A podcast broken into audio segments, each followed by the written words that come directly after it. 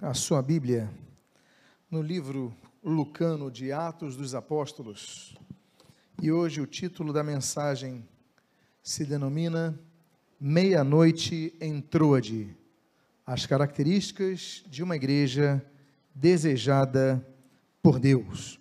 Ao encontrar o texto, se você puder se colocar de pé para que façamos a leitura inicial, eu gostaria de ler o início do versículo de número 7, Atos 20, versículo de número 7.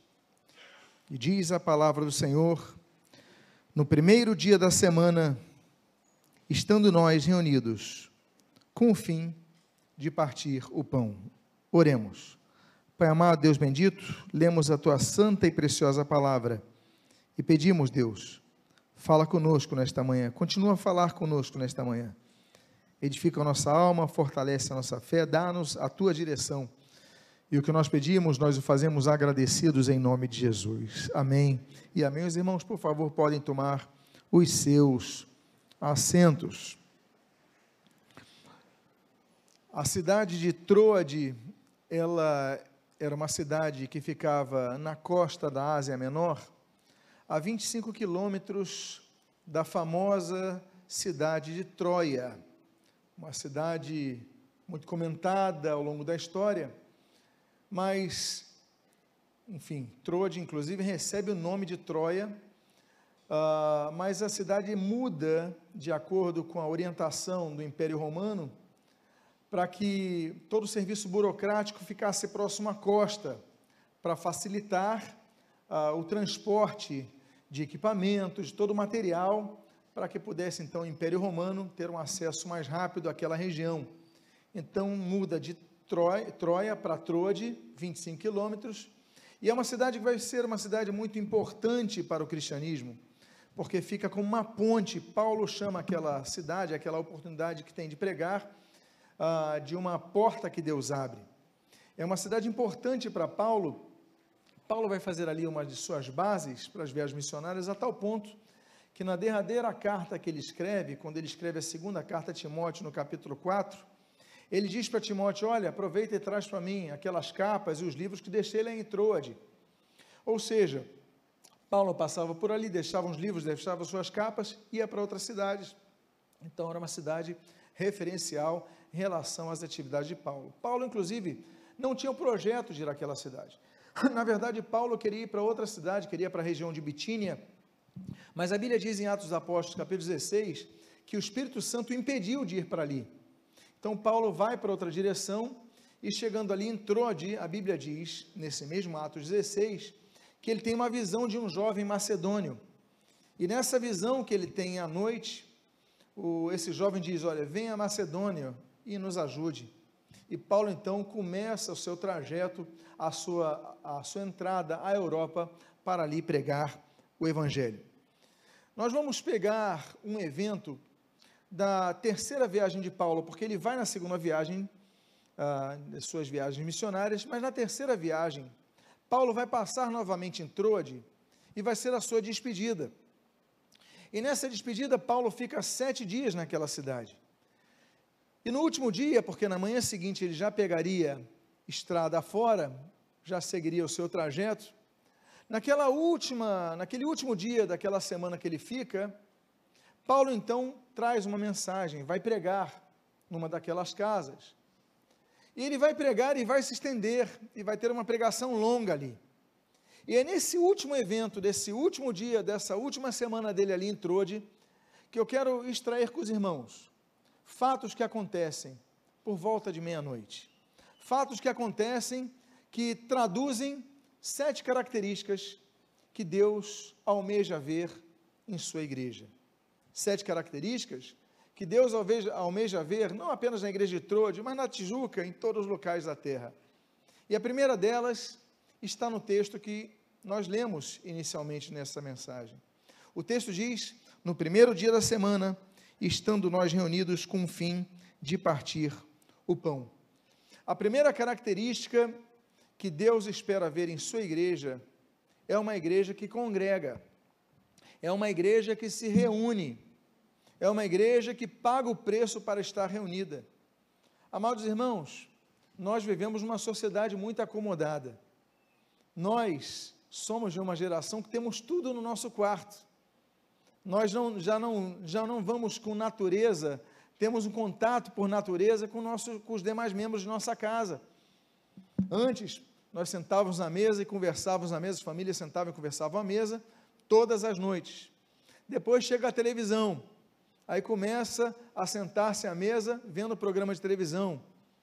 Aí depois entra então a, a, fase da televisão mais barata. Então, cara, você não tem mais uma televisão na sala, você tem a televisão nos quartos. Um fica num quarto, outro fica no outro, outro fica no outro. Depois nós adentramos a época da internet. Na internet nós temos os contatos, as comunicações, nós temos os vídeos, nós temos o YouTube, nós temos programas, tudo. Então cada um fica no seu quarto.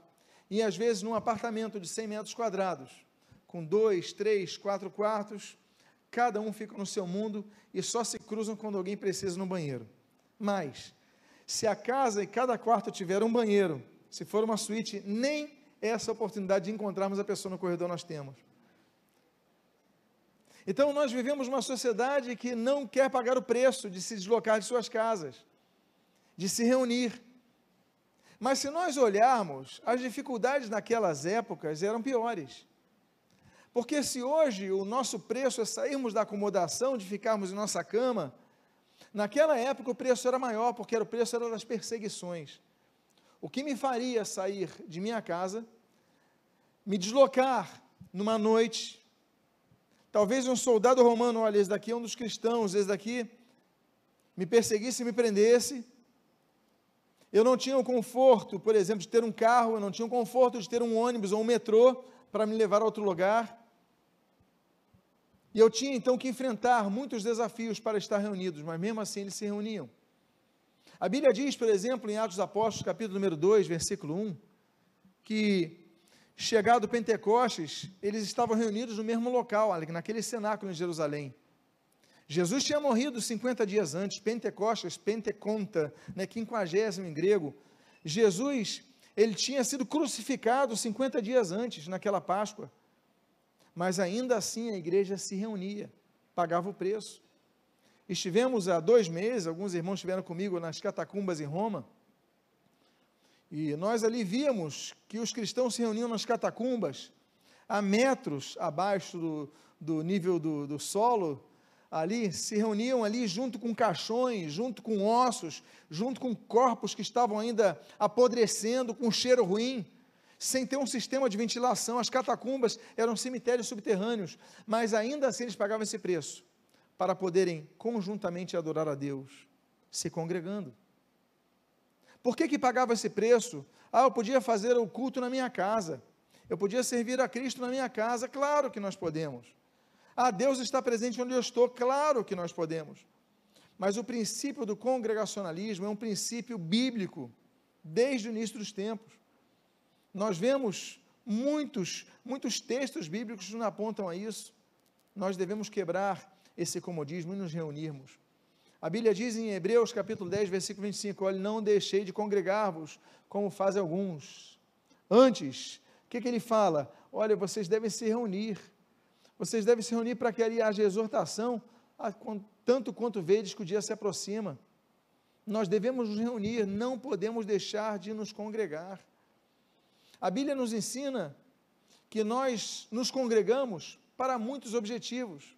1 Pedro capítulo 4 diz que, por exemplo, ali nós exercemos os nossos dons uns para com os outros.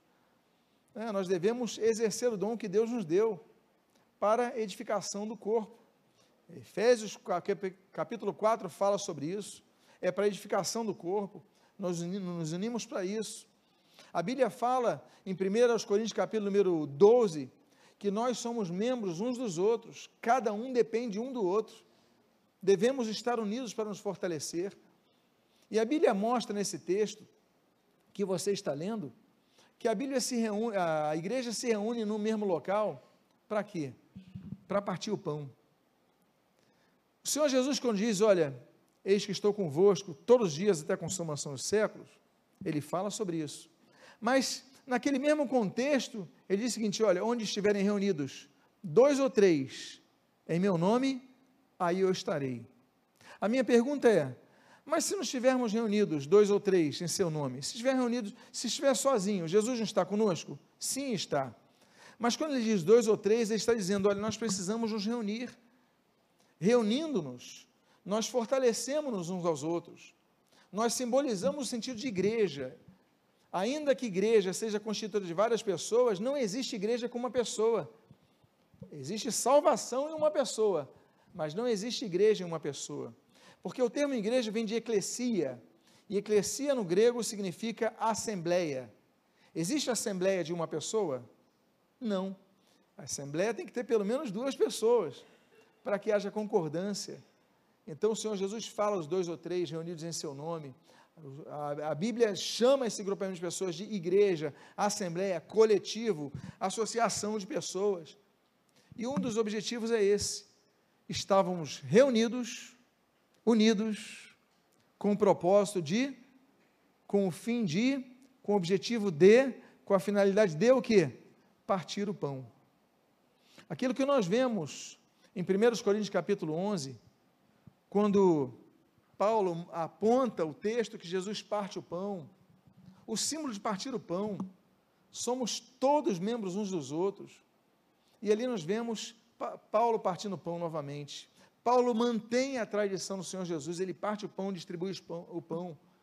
A igreja se reúne, não podemos deixar de nos reunir, apesar dessa sociedade ser uma sociedade acomodada, apesar de ser uma sociedade individualizada, não podemos deixar de nos congregarmos.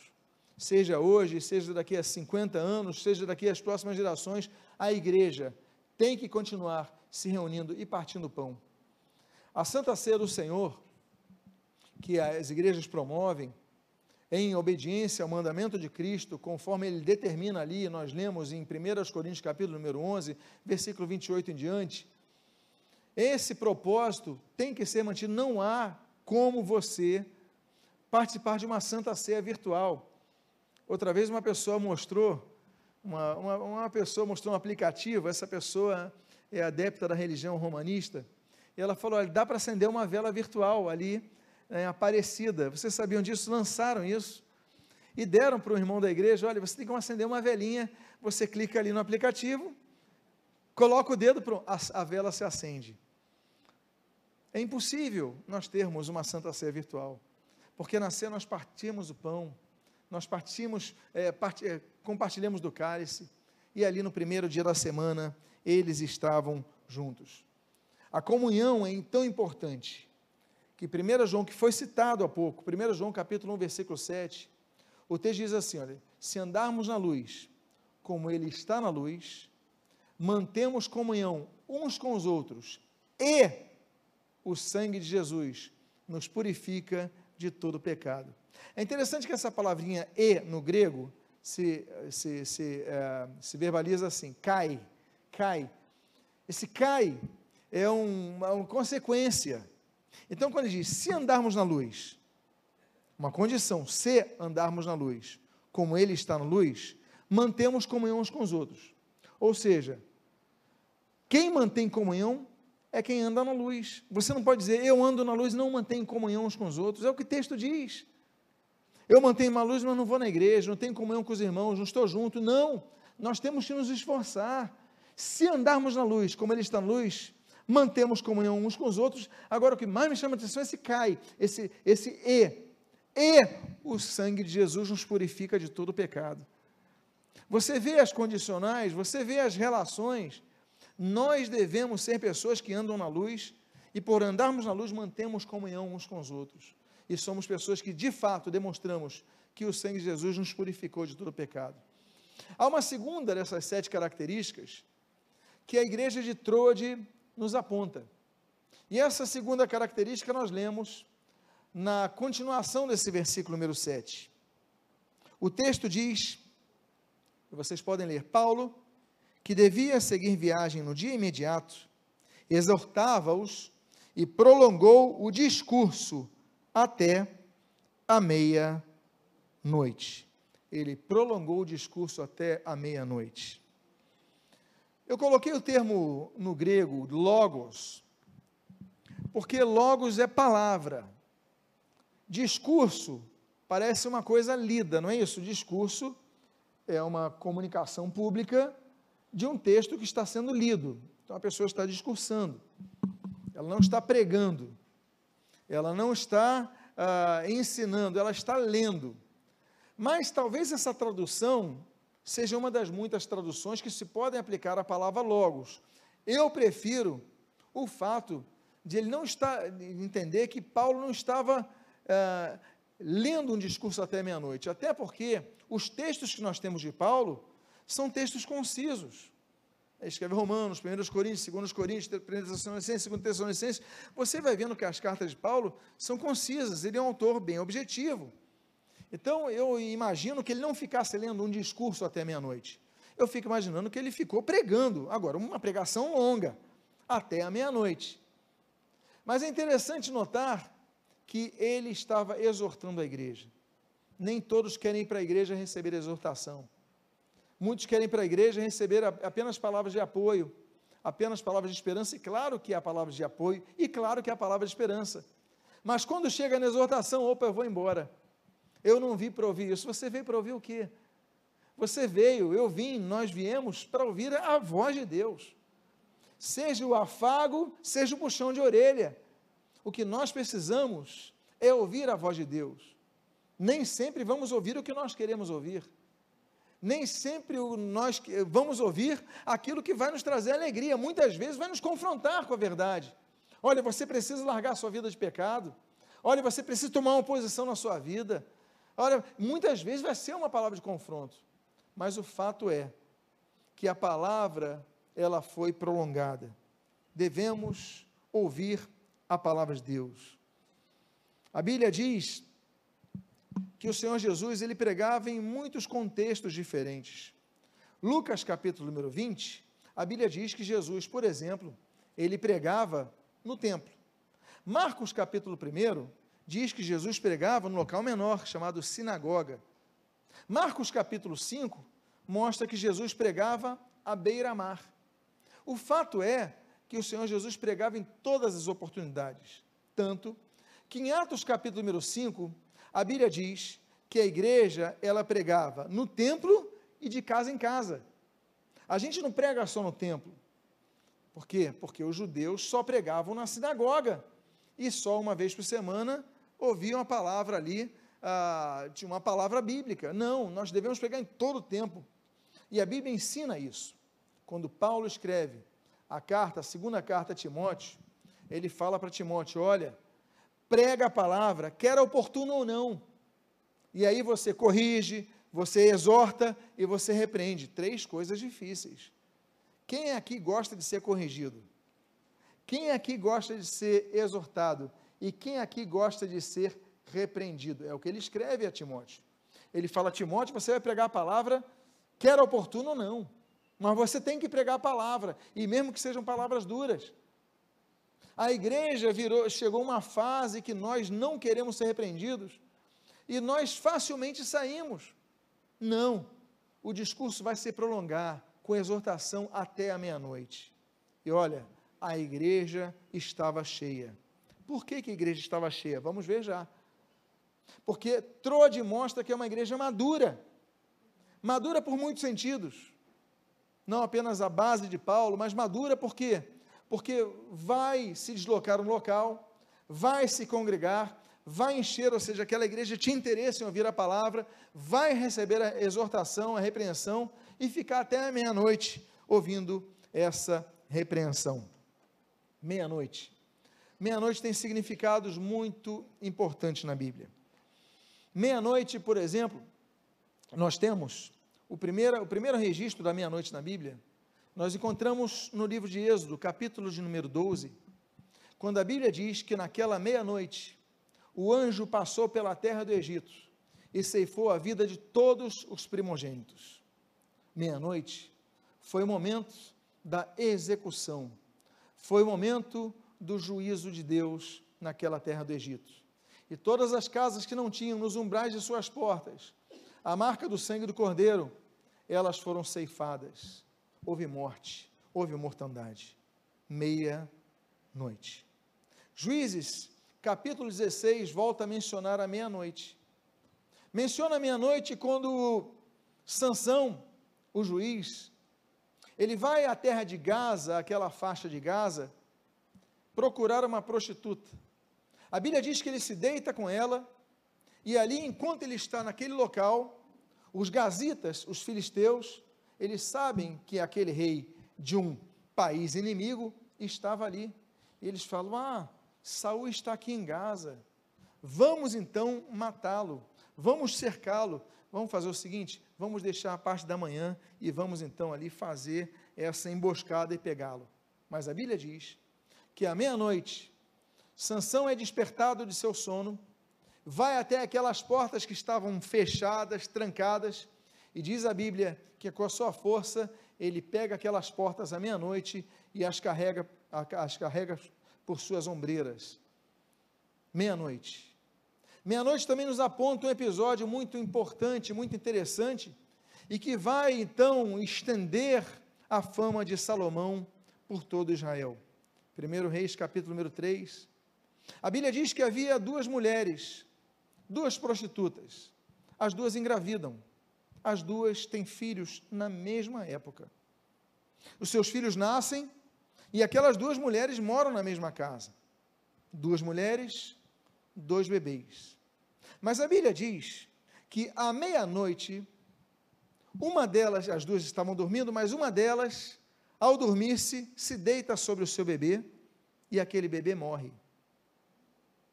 A outra está dormindo. Aquela mulher vê que seu bebê morreu e o que, que ela faz? Ela pega o bebê morto e troca o bebê com aquela outra que está num profundo sono e o seu bebê vivo. E ela troca os bebês. No dia seguinte, quando aquela outra mulher se desperta, ela vê que o seu bebê está morto, mas nota uma coisa: esse não é meu filho. Esse não é meu filho. Esse é meu filho que está contigo. Não, esse daqui é o meu. E começa aquela disputa. E essa disputa, então, chega ao palácio. O rei Salomão, no início do seu reinado, ele recebe aquela causa, ele recebe aquelas mulheres.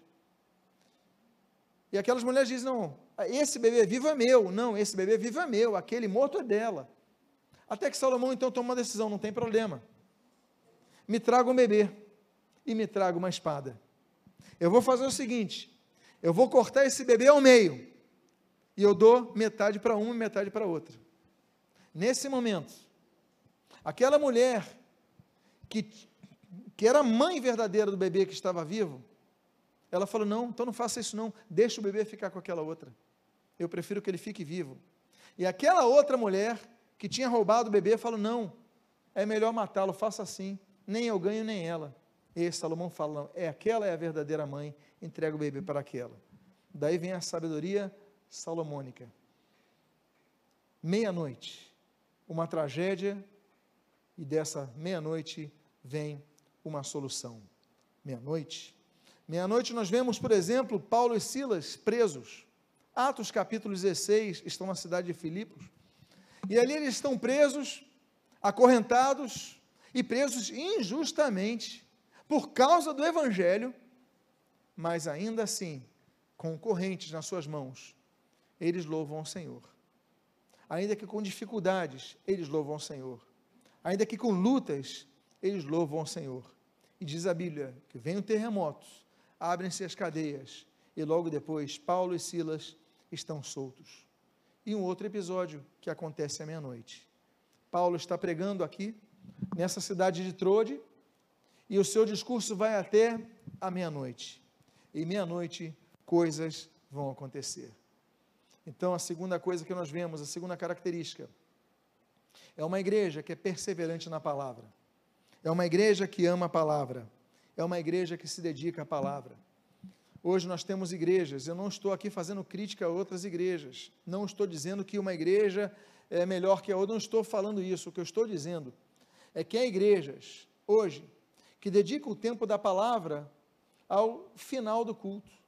Nós temos os louvores de uma hora, uma hora e tantos, nós temos ofertórios imensos, extensos, e nós temos avisos enormes, e quando você vai ver, tem 15 minutos para pregação da palavra.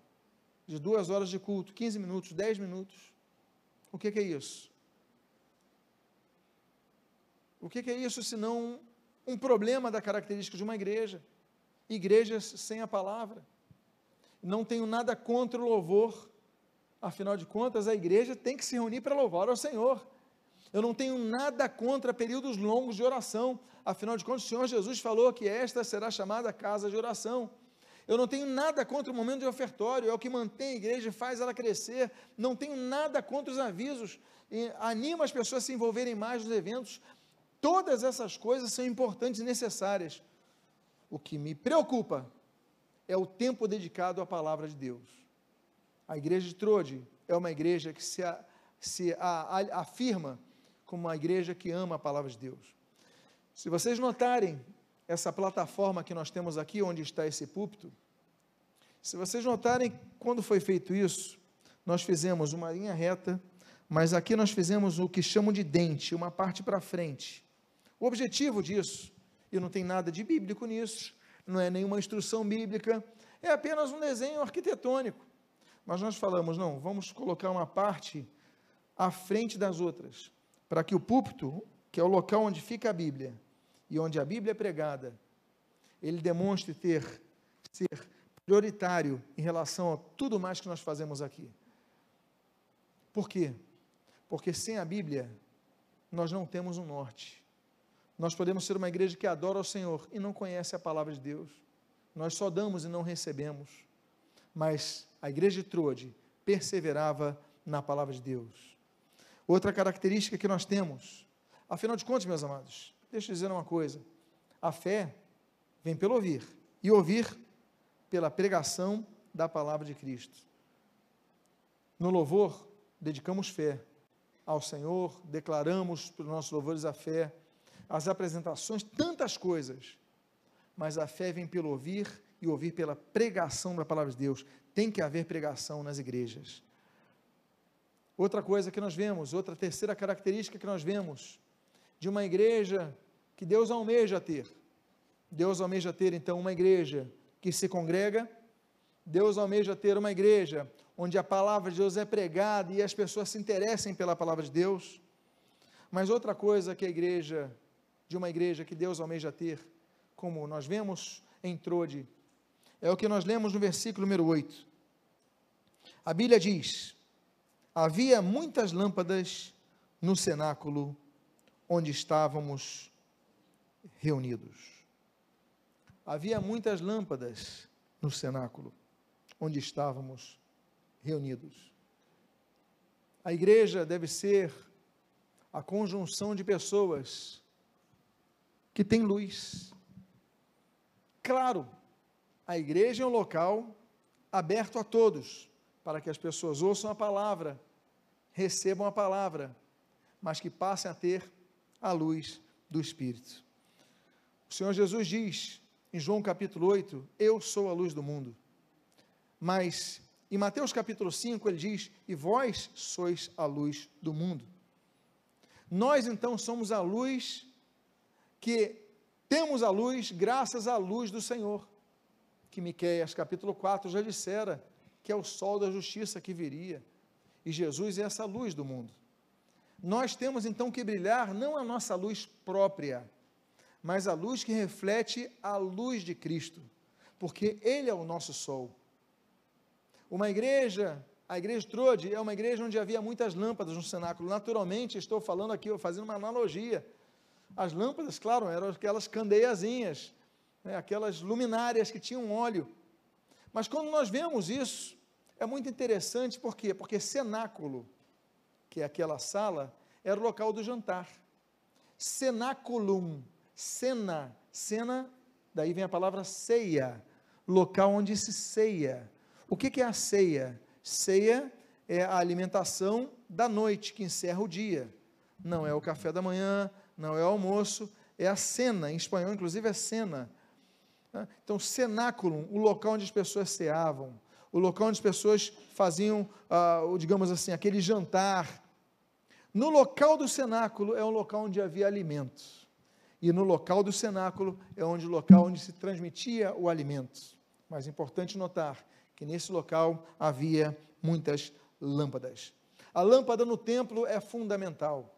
Quando Deus faz o projeto do tabernáculo, ele diz em Levítico capítulo 24: Olha, coloquem óleo para que sempre haja luz no culto, que sempre haja luz e nunca cesse de haver luz, porque muitas igrejas, elas têm Bíblias nos seus móveis, elas têm louvores maravilhosos, mas não têm a luz brilhando em suas vidas. Quando você viaja, você vai viajar, vai passear por países da Europa, você entra em catedrais belíssimas. E quando você sai, você nota, não há culto. Essas catedrais belíssimas, belíssimos vitrais, belíssimos púlpitos, belíssimos talhares, belíssimos. Mas tudo aquilo apenas configura um museu. Você entra, você tira foto, você volta, em alguns lugares você paga ingresso. São igrejas? Não. São templos, mas não são igrejas. Não há vida ali, não há luz ali, há fatos históricos, mas não há nada mais ali, são apenas museus. Naquele local havia muitas lâmpadas, naquele local havia pessoas vivas. Deus fala de lâmpadas. Deus fala de, por exemplo, em 1 Crônicas 21, Deus, ele vai falar o seguinte: olha, não vou acabar com a casa de Jorão, o filho de Josafá. Jorão, por quê? Para que se cumpra a promessa de que haveria lâmpada na casa de Davi. A lâmpada de Deus vai seguir a linhagem. O Senhor Jesus vem e hoje essa lâmpada está com a igreja. Vós sois a luz do mundo. Essa lâmpada tem que brilhar. A Bíblia diz e fala sobre lâmpada, por exemplo, sobre ela própria. No Salmo 119, versículo 105, a Bíblia diz: Lâmpada para os meus pés é a tua palavra e luz para o meu caminho. Então, para que brilharmos essa luz, nós temos que ter a presença do Espírito Santo em nós, brilhando, demonstrando essa luz. Nós devemos ter amor pela palavra, que é a lâmpada para os nossos pés. E nós devemos, devemos viver uma vida de vigilância. O Senhor Jesus, ele falou, olha, vigiai e orai, não é isso? Ele não falou para nós é, termos uma vida só de oração, é de vigilância. Porque muitos têm uma vida de oração, não vigiam e caem. Então, de que adiantou? Você pedir a Deus, orar, não é isso? Falar com Deus, ou seja, você ter uma vida é, é, vertical e não ter uma vida com Deus horizontal, porque você não vigiou. Ele fala: vigiai e orai. Quando o Senhor Jesus fala, e nós lemos no Evangelho de Mateus, capítulo número 25, ele fala daquela parábola das dez virgens. Ele fala que aquelas dez virgens estavam esposadas, prometidas em casamento mas o noivo viria a qualquer momento. Elas tinham dez lâmpadas, mas quatro, cinco delas não vigiaram e não guardaram óleo, azeite, e a sua chama apagou. Veio o noivo, então o noivo levou as cinco é, virgens que estavam preparadas com fogo do azeite. Meus amados irmãos, não basta estarmos na igreja, não basta termos a Bíblia, que é a lâmpada para nossos pés, não basta termos, sermos batizados, participarmos de equipes ministeriais, se nós não tivermos guardada a chama acesa em nossos corações. Havia muitas lâmpadas no cenáculo onde estavam reunidos, e esse é o, a terceira característica da igreja de Trode que Deus almeja encontrar. A penúltima característica desta igreja de Trode se encontra no versículo número 9. E é um texto muito interessante. O versículo número 9 nos diz o seguinte: Um jovem chamado Eutico, que estava sentado numa janela, adormecendo profundamente durante o prolongado discurso de Paulo, vencido pelo sono, caiu do terceiro andar abaixo e foi levantado morto. Quando eu disse que aquela igreja estava cheia, é porque não tinha mais lugar para sentar. Então, esse jovem, a igreja estava reunida no terceiro andar, esse jovem sentou na janela. Ele sentou na janela, mas diz o texto, adormecendo profundamente durante o prolongado discurso de Paulo, a Bíblia não não, digamos assim, perfuma a situação. Falou que o discurso dele foi longo, a pregação, a palavra dele foi longa. Mas diz ali: vencido pelo sono, caiu do terceiro andar e foi levantado morto. Imagina uma tragédia no meio do culto. Há tragédias na nossa caminhada cristã, mesmo quando estamos na casa do Senhor. Mesmo quando estamos servindo ao Senhor, tragédias acontecem, situações inesperadas acontecem. A Bíblia fala sobre sonos. A Bíblia fala sobre vários tipos de sono. Gênesis capítulo 28, nós temos, por exemplo, Jacó. Ele dorme, ele tem um, no seu sono tem um sonho da escada que vai para os céus. Ele acorda, faz o altar a Deus, cria Betel. Por quê? Porque mesmo no sono Deus fala. Nós temos o sono da preguiça. A Bíblia diz que a pessoa que é preguiçosa, ela tem mais sono. Provérbios 19. Você sabia disso? Você, vou esticar mais 10 minutos na minha cama, mais meia hora, mais uma hora, e passou o dia. Aí você vai almoçar, o que, que você vai fazer? Ah, vou aproveitar, tirar um cochilo, tirar um soninho. Aí você dorme quando vê, passou o dia. Se você não lutar contra o teu sono, o teu sono vai te dominar. O sono é um inimigo a ser vencido. Não estou falando o sono necessário. Estou falando o sono que nos acorrenta, que nos ancora. Se você não vencer, ele vai te vencer. Vivemos, por exemplo, já estamos aqui na. Já temos uma década de uma ideia que começou é, muito forte, sempre existiu, mas uma década, um pouco mais do que isso, começou-se a falar dos dos home offices, dos, dos escritórios na própria casa, a pessoa já não vai para o trabalho, trabalha de casa, não, eu produzo mais em casa, perco menos tempo com o trânsito. Olha, as justificativas são ótimas, mas o fato é que nem todos conseguem manter a produtividade quando trabalham em casa, do que quando tem que sair da casa. Porque o nosso corpo, ele, ele nos, nos é, é, atraído pela preguiça, estou no meu conforto, estou no, e você fica naquela cama e você gasta mais tempo do que você deveria. Quando você sai, está numa mesa. Provérbios 19 fala sobre isso. Por quê? Porque para o preguiçoso o sono vem, vai ancorando, vai segurando, vai segurando, vai segurando. Nós devemos ter cuidado com sonos. Temos o sono da fuga, Jonas capítulo 1. Jonas foge dos chamados de Deus, embarca para a região de Tarsis, vai querer ir para a Península Ibérica, mas a Bíblia diz então Olha, eu vou fugir, eu vou dormir, mas não adiantou. A tempestade veio, descobriram ele e lançaram ao mar. Sono. Sono. Preocupações nos trazem sono. Como nos lembramos de Nabucodonosor, ele tem o sono, Daniel capítulo 2, e a Bíblia diz que ele não consegue dormir por causa disso. Ele vai se despertar por causa do sono. Deus envia sonos pesados mas Deus também envia pesadelos, como a própria palavra diz. Deus envia pesadelos para que nos acordemos à realidade que está diante de nós. O fato é que nós devemos estar atentos a todo momento o que Deus tem a falar na nossa vida. Nesse caso, o Senhor Jesus, Mateus 26, eu citei aqui. O Senhor Jesus, quando ali estava naquele jardim, naquele horto de Getsemane, ele chega a ver os discípulos dormindo, ele fala: Pedro, vocês não puderam ficar acordados nem uma hora. No momento que vocês tinham que estar orando, vocês dormiram. A Bíblia não diz que Pedro teve um sono injusto, porque ele podia estar cansado, todos estavam cansados. Mas há momentos que nós temos que vencer o sono. Esse jovem, ele estava cansado. Cansado, meia-noite, meus irmãos. Por uma, por uma comunidade, de uma geração, de uma época, de um contexto onde não havia eletricidade, as pessoas dormiam cedo. Eu lembro nossa igreja na África do Sul, em Johannesburgo, nós tínhamos uma igreja ali, e nós tínhamos o culto pela manhã, e o nosso culto da noite acontecia às três da tarde. Aí você fala, como assim culto da noite acontecer três da tarde? Nós tínhamos que acabar antes das cinco, porque muitas pessoas iam para regiões onde não havia iluminação, não havia luz elétrica, não havia poste. Então as pessoas tinham que chegar em casa antes do anoitecer, porque havia perigo de caírem no buraco, de um animal pegar, de tropeçarem, de, de serem assaltados. Então, o culto, o máximo, começava às três da tarde. Havia pouco tempo entre os cultos ali. Imagina naquela época, meia-noite. era algo anormal. Aquele jovem estava cansado. A Bíblia não culpa Eutico. Coitado, eu tenho pena do Eutico. Já chegou provavelmente atrasado para sentar na janela. Sentou mal, porque janela não é feita para você sentar, não tem acomodação.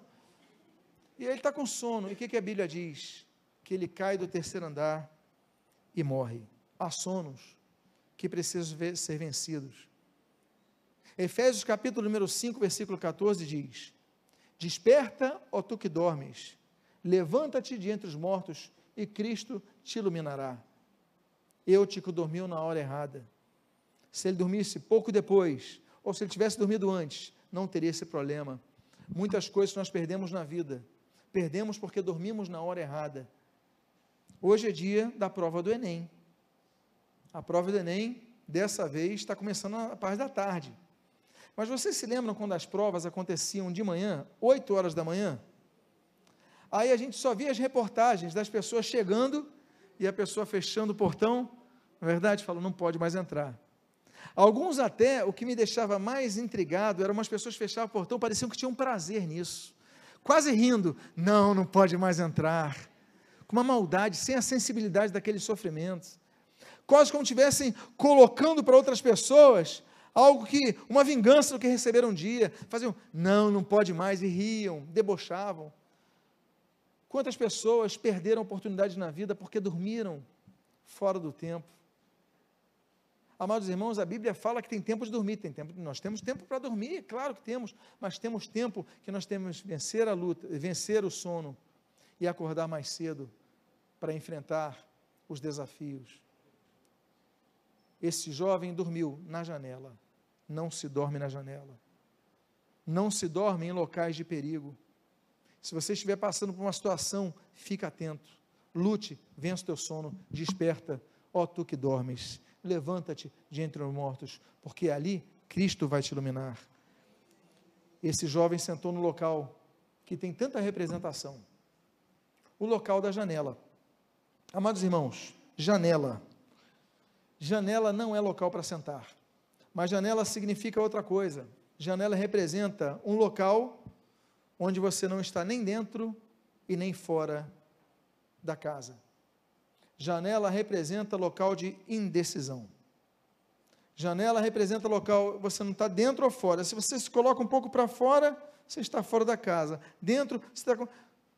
Precisamos ter definição. E esse jovem estava no meio daquela janela. Há uma quinta característica que nós vemos, e nós temos que tomar decisões. Moisés, ele fala em Êxodo capítulo 32: quem é do Senhor, vem a mim. Ele manda o pessoal decidir: olha, é bezerro de ouro ou é o Deus de Israel? Vocês decidam. Josué, Josué está idoso, Josué capítulo 24. Ele tem mais de 100 anos de idade, muito idoso. Mas ele fala: olha, vocês decidam a quem vocês servem. Eu e minha casa serviremos ao Senhor. 1 Reis capítulo 18, aquele profeta, o Elias, o tesbita, ele fala: Até quando cocheareis entre dois caminhos, dois senhores? Se é Baal, seguiu. Se é o Senhor, seguiu. Mas vocês têm que se definir. Deus espera que nós nos decidamos. Tanto é que o Senhor Jesus fala, Mateus capítulo 7, olha, existem dois caminhos Agora você só pode escolher um destes. Há uma quinta, uma quinta característica de uma igreja que nós vemos ali em Trode, que Deus deseja. A Bíblia diz no versículo número 10: Descendo, porém, Paulo inclinou-se sobre ele e o que? E o que? Abraçando, disse: Não vos perturbeis, que a vida está nele. Não vos perturbeis, que a vida está nele. É bonito o que a Bíblia diz sobre o abraço, porque a Bíblia diz em Eclesiastes capítulo 3 que há tempo de abraçar. Há pessoas que não abraçam. O abraço traduz muitas coisas, não é verdade, meus amados irmãos? Traduz há tempo de abraçar. Nós temos vários abraços mencionados na Bíblia. Nós temos, por exemplo, o abraço familiar, Gênesis capítulo 29, A Bíblia diz que Jacó ali estava interessado na filha de Labão, Labão chega e dá um abraço em Jacó. Jacó é recebido. Nós temos o abraço da reconciliação, Jacó e Esaú. Lembram vocês da traição, da malandragem, do, do mau caratismo de Jacó para enganar e pegar a bênção de Esaú? Aí Esaú falou: Eu vou matar o meu irmão. Eu vou matar ele. E vou matar literalmente. Jacó foge. Jacó fica anos fugido. Mas depois Deus manda Jacó voltar. E naquele caminho está vindo Jacó com sua família, seus servos, seus cavalos, seus está vindo do outro lado Esaú também. Os dois estão vindo se encontrar. E nesse belíssimo texto que nós lemos ali em Gênesis 33, os dois estão em frente um ao outro. Jacó fica imaginando com o coração a pique, intenso. E agora, como é que vai ser esse encontro? Ele vai matar na frente de todos. E diz a Bíblia que aquele injustiçado, traído Esaú pelo seu próprio irmão, chega para ele e o abraça. É o abraço da reconciliação. Esaú queria matá-lo. Jacó sabia que merecia ser castigado. Mas Esaú pega e abraça o seu irmão. Uma geração se passa. Agora estamos em Gênesis 49. José é vendido e traído por seus irmãos, vendido como escravo ao Egito. José está lá no Egito.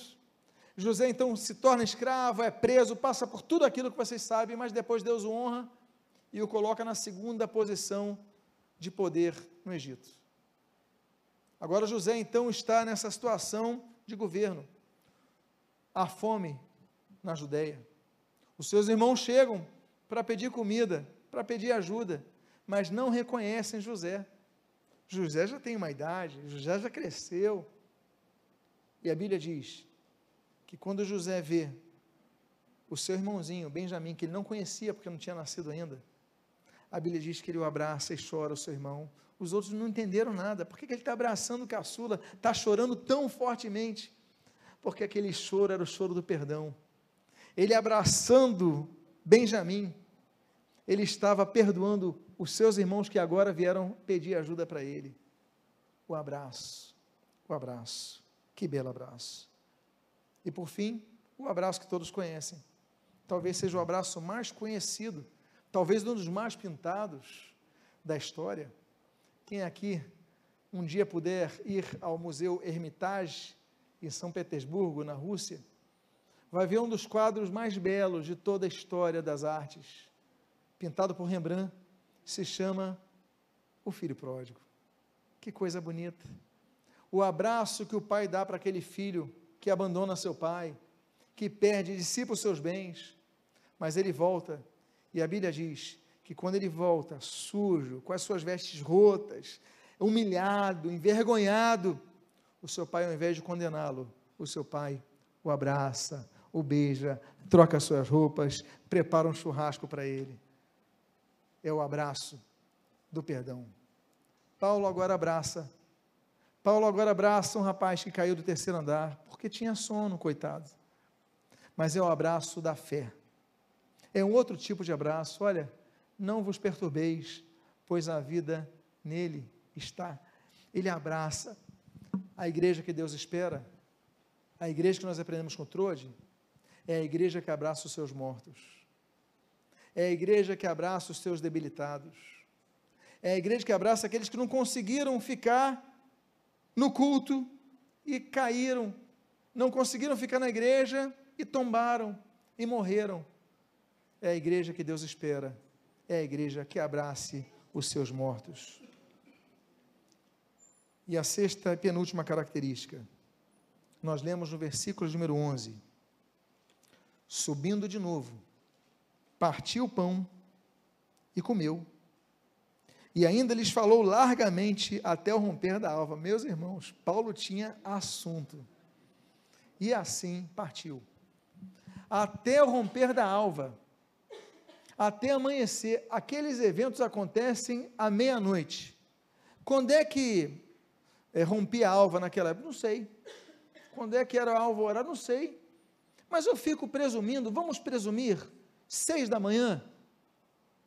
Se Paulo pregou até meia-noite, já era muito. acontece uma tragédia. Ele abraça aquele jovem, ressuscita aquele jovem. Mas a Bíblia diz: então tá bom, ressuscitei, vamos embora para casa? Não, ele falou: ainda tem alguma coisa para falar para vocês. E vai até as seis da manhã. Meus irmãos, talvez tenha sido o discurso mais longo da história. Eu acho que talvez, dificilmente, nós fomos, fôssemos como a igreja de Trode e ficássemos até o final. Talvez eu já tinha ido embora para casa, talvez você também. Mas o que nós queremos dizer aqui, e o que eu quero extrair desse exemplo, é que ele subiu, depois da tragédia, partiu o pão e continuou pregando. Nós ainda temos missões a cumprir. A missão de Paulo era trazer aquela palavra até o final. A tragédia veio, mas ele continuou com a sua missão. Você tem missões, Deus te delegou algumas responsabilidades, algumas tarefas. Vem o desemprego, vem a doença, vem a traição, vem a perseguição, vem a dor. Aí você fala, agora acabou, eu vou para minha casa. Nós aprendemos com Paulo nessa igreja de Troje, que não. Aconteceu a tragédia, aconteceu morte, mas aconteceu milagre. Mas o fato é, bom, está todo mundo reunido aqui, então tá bom, vamos subir, que eu ainda tenho coisas para fazer. Eu vou completar minha missão. Você tem uma missão para completar, mas eu já estou idoso. Você tem uma missão a completar, mas eu não tenho recursos. Você tem uma missão. Deus tem uma missão para a sua vida. Diga à pessoa que está do seu lado: você ainda tem uma missão na sua vida. Não desanime. Devemos manter o foco. Eu gosto muito, Pedro João, Atos 3, quando eles olham para aquele paralítico, fala: Olha para nós. Tem foco, mantenha o foco. Você quer cura? Olha, presta atenção, porque Deus está agindo. Isaías 45, a Bíblia diz: Olha, olha para mim, Deus falando para o povo. Nós devemos manter o foco. Hebreus capítulo 12, a Bíblia diz: Olha, vocês têm que olhar firmemente para o Autor e Consumador da vossa fé. Nós devemos manter o foco. Os problemas vêm, nos distraem. As dificuldades vêm, nos distraem. Mas mantenha o seu foco aquilo que a Bíblia diz em Apocalipse 2:10, ser fiel até a morte e dar-te-ei a coroa da vida. E você, que um dia colocou a mão no seu arado, não se esqueça do que diz Lucas capítulo 9, versículo 62. Aquele, pois, que tendo posto a mão no arado e olha para trás, não é digno do reino de Deus. Não se distraia, não perca o seu foco, mas continue firme. E isso nós aprendemos na igreja de Troade. E a última característica que eu gostaria de compartilhar dessa igreja que se reúne à noite, à meia-noite, na madrugada, está no versículo de número 12. E a Bíblia diz: Então, conduziram vivo o rapaz e sentiram-se sentiram grandemente o quê? Confortados. Sentiram-se grandemente confortados.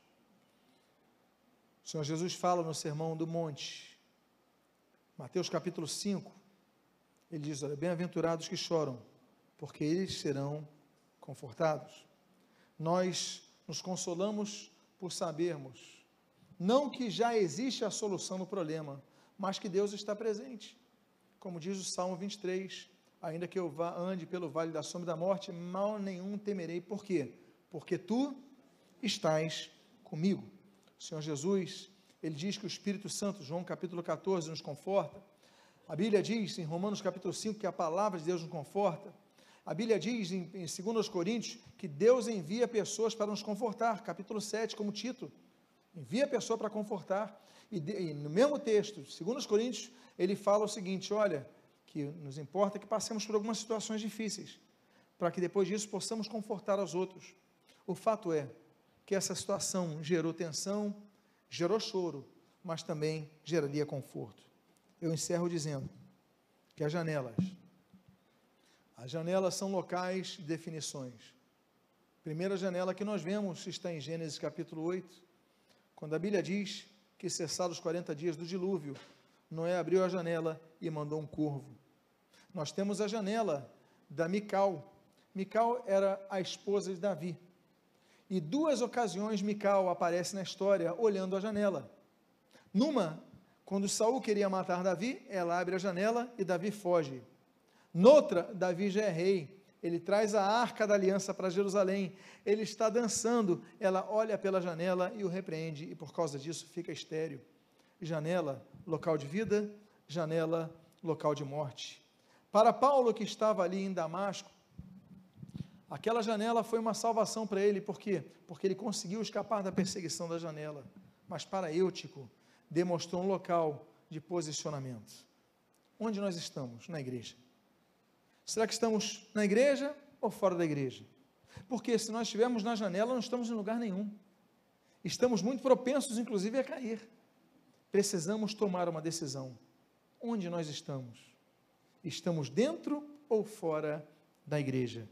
A igreja que Deus quer é uma igreja daquela janela de Josué capítulo 2, onde, apesar dos pecados daquela mulher chamada Raabe, se colocou aqui aquele pano vermelho que apontava para o sangue do Cordeiro, e graças àquilo não houve juízo naquela vida.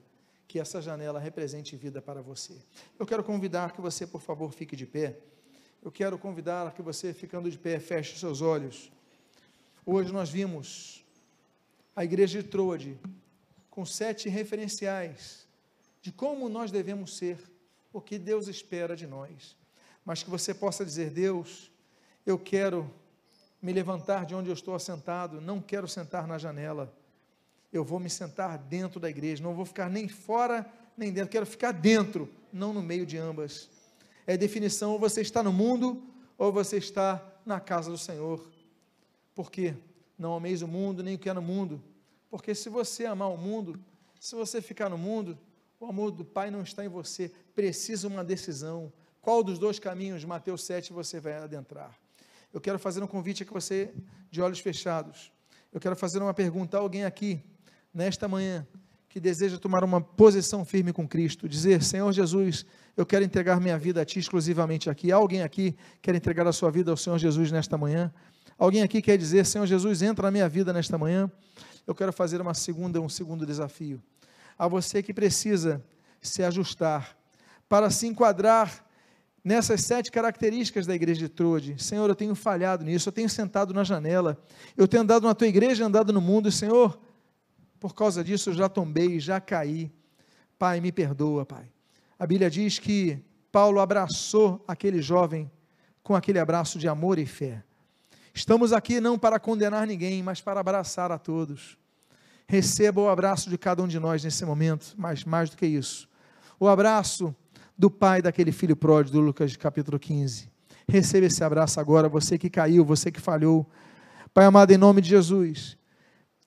Nesse momento eu oro, Pai, por todos que estão aqui, por todos que estão ouvindo essa mensagem, receberam essa mensagem e agora estão ouvindo, vendo, assistindo essa mensagem, mas que se encontram nessa situação, estavam na janela e caíram, mas que recebam o teu abraço, o teu abraço acolhedor, o teu abraço renovador, o teu abraço restaurador, o teu abraço que consola.